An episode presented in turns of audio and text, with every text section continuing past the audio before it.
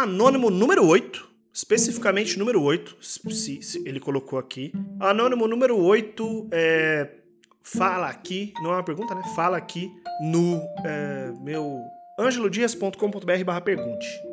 Sobre a uh, Season 5, episódio 11. Não sei porque eu falei desse jeito. Eu ia falar Season 5, episódio 11.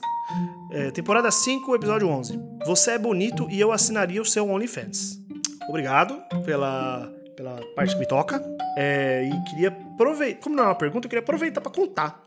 É engraçado assim. Como a experiência do homem bissexual é interessante. Ontem eu fui numa festa que aqui na Alemanha a galera chama de festa sex positive, né? E foi uma festa queer e vários, vários labels. Olha como eu tô, porra, trilingue pra caralho. Várias etiquetas, vamos chamar assim. Vários. Uh, esses nomes, né? Então era uma festa queer, era uma festa sex positive, era uma festa fetichista, era uma festa. que mais eu posso. Que outro, que outro label eu posso dar? É, a ideia é que era uma festa aberta a gêneros e sexualidades em que você ia poder dançar, ia poder se divertir, consentimento em primeiro lugar, e que se você quisesse transar, ia ter um espacinho ali num cantinho para você trepar. Não é uma suruba, definitivamente não, é, é uma festa para dançar. Você vai lá, tem bastante espaço para dança e tal. Só que tem um cantinho ali que tem uma galera fudendo sim, né? É, e eu fui numa festa dessa ontem. A minha primeira experiência que eu tive numa festa aqui desse, desse tipo foi horrível. Mas a de ontem, uma galera falou, insistiu, falou, mano, vai porque é sua cara. E aí eu fui. Assim, eu tomei metadezinho de um blotterzinho de ácido aí, tomei. para dar aquela alegria artificial, sim. É, mas em geral foi uma experiência muito boa. Independente, acho que eu, de, de eu estar tá, é, chapado ou não, foi uma experiência muito legal porque a galera era realmente muito respeitosa. E tinha uma galera muito diferente, então tinha gente de cores diferentes, corpos diferentes. Tinha um cara de corpse paint, tipo death metal, tá ligado? É, dançando o seu tec, tecnozinho ali de boa. E o, que, o ponto que eu quero chegar é como é engraçado, como eu não sei muito bem como lidar é, um monte de homens chegam em mim. E eles chegam em mim abertamente. Assim, eles chegam em mim e eles me elogiam, eles falam e tal. E tem uns que chegam um pouco de, de, um jeito muito, muito agressivo, que é o tipo de, tipo de cara que eu chego, não, não quero. Mas tem uns que chegam super bem, assim. É, teve um cara que chegou em mim, que eu fiquei com ele e foi gostoso porque a gente só trocou olhares.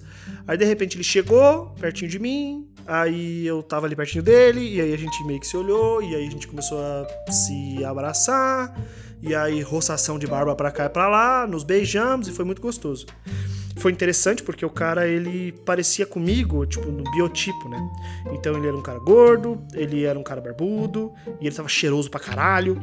E em certo momento tava tão gostoso o abraço ali que eu fiquei, porra, meu irmão, será que é assim que é me abraçar? Caralho, é por isso que as pessoas adoram me abraçar, então, porque é confortável pra caralho. Que abraço gostoso da porra. É, então, caras chegam assim, e, e, aparentemente eu percebo que eu sou bonito. É, e que eu tenho um, um, um público-alvo, vamos dizer assim, no meio gay.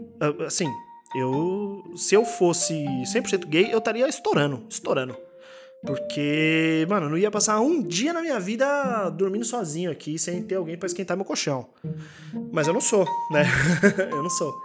E, e assim, é uma coisa que eu tenho feito muito pazes com a minha vida de entendimento cada dia maior de que a bissexualidade, a pansexualidade é muito fluida e que às vezes eu tô afim de roçar uma barba e às vezes, eu, às vezes não. E na grande maioria das vezes eu não tô afim. Às vezes, na grande maioria das vezes eu tô afim de ficar com mulheres. Porque sim, né? É, e aqui eu não estou necessariamente definindo mulheres cis, mulheres trans, é, por mais que eu tenha tido pouquíssimas experiências com pessoas trans exatamente na minha vida, é, não é sobre. Não estou falando de piroca aqui, estou é, falando de é, expressão, sei lá, de expressão de gênero. E eu acabo sendo mais atraído por mulheres do que por homens. E principalmente porque na minha maioria, maioria das experiências que eu, que eu, tenho com homens, inclusive na, da festa ontem, tive sim algumas experiências com homens que não foram agradáveis, que os caras chegaram muito de mão cheia, ou muito agressivos, ou eu pedi cinco minutos e o cara falou, porra, mas e agora? E aí? Eu tô aqui com o pau duro aqui, e agora? E eu falei, mano, foda-se que você tá aqui excitado, o problema não é meu, eu preciso de cinco minutos. É muito difícil, muito difícil.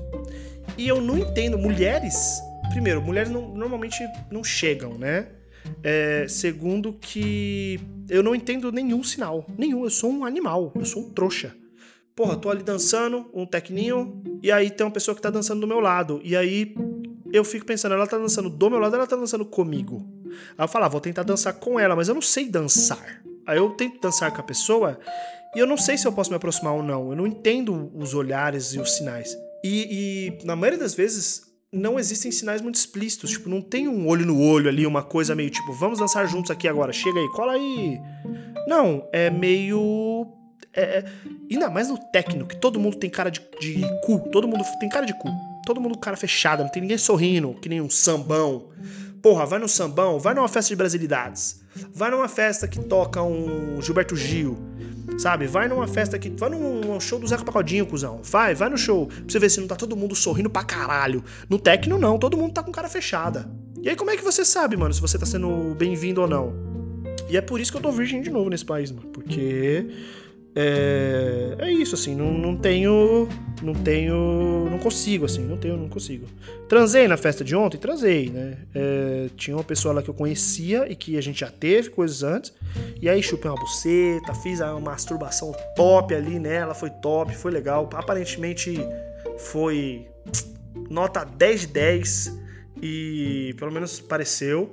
É, mas é isso, assim, o meu sexo foi, foi isso, acabou por aí. E, e eu sou muito voyeur, né? Então, em certo momento, essa pessoa tava dando pra outro, pra, pra outro cara e uma outra mina lá, e eu tava olhando, eu tava adorando olhar. Só que é isso, assim, eu fico pensando, porra, eu não sei chegar em ninguém, né, nas pessoas, enquanto homens chegam em mim direto. E aí que tá, por que, que eu tô falando isso tudo, nesse enorme áudio aqui, nessa pergunta? Porque eu tenho certeza que o anônimo número 8 é homem, que diz que assinaria meu OnlyFans. É, e teoricamente, foda-se, se eu tivesse OnlyFans, quem assinasse, assinasse. E eu não ia me preocupar muito com, com o público, vamos dizer assim, se fosse homem, mulher, que seja, tá assinando, foda-se. Mas eu me questiono se existe demanda feminina para esse conteúdo, para esse tipo de conteúdo. Porque eu fico pensando, homem eu sei que consome pra caralho OnlyFans, esse tipo de coisa. Mas e mulher? Consome também? E consome coisas de homens também, porque, pô, mulher é bissexual, né? E, e mulher é bonito pra caralho também. É, consome e. sei lá, enfim, me trouxe vários questionamentos. É isso, queria só contar essa história pra vocês aqui. Foi, foi do caralho a festa e me senti muito bem, me senti muito feliz e foi gostoso. E é isso. E espero que vocês tenham gostado desse episódio, um pouquinho desse pedaço da minha vida aqui na Alemanha. Beijos e tchau!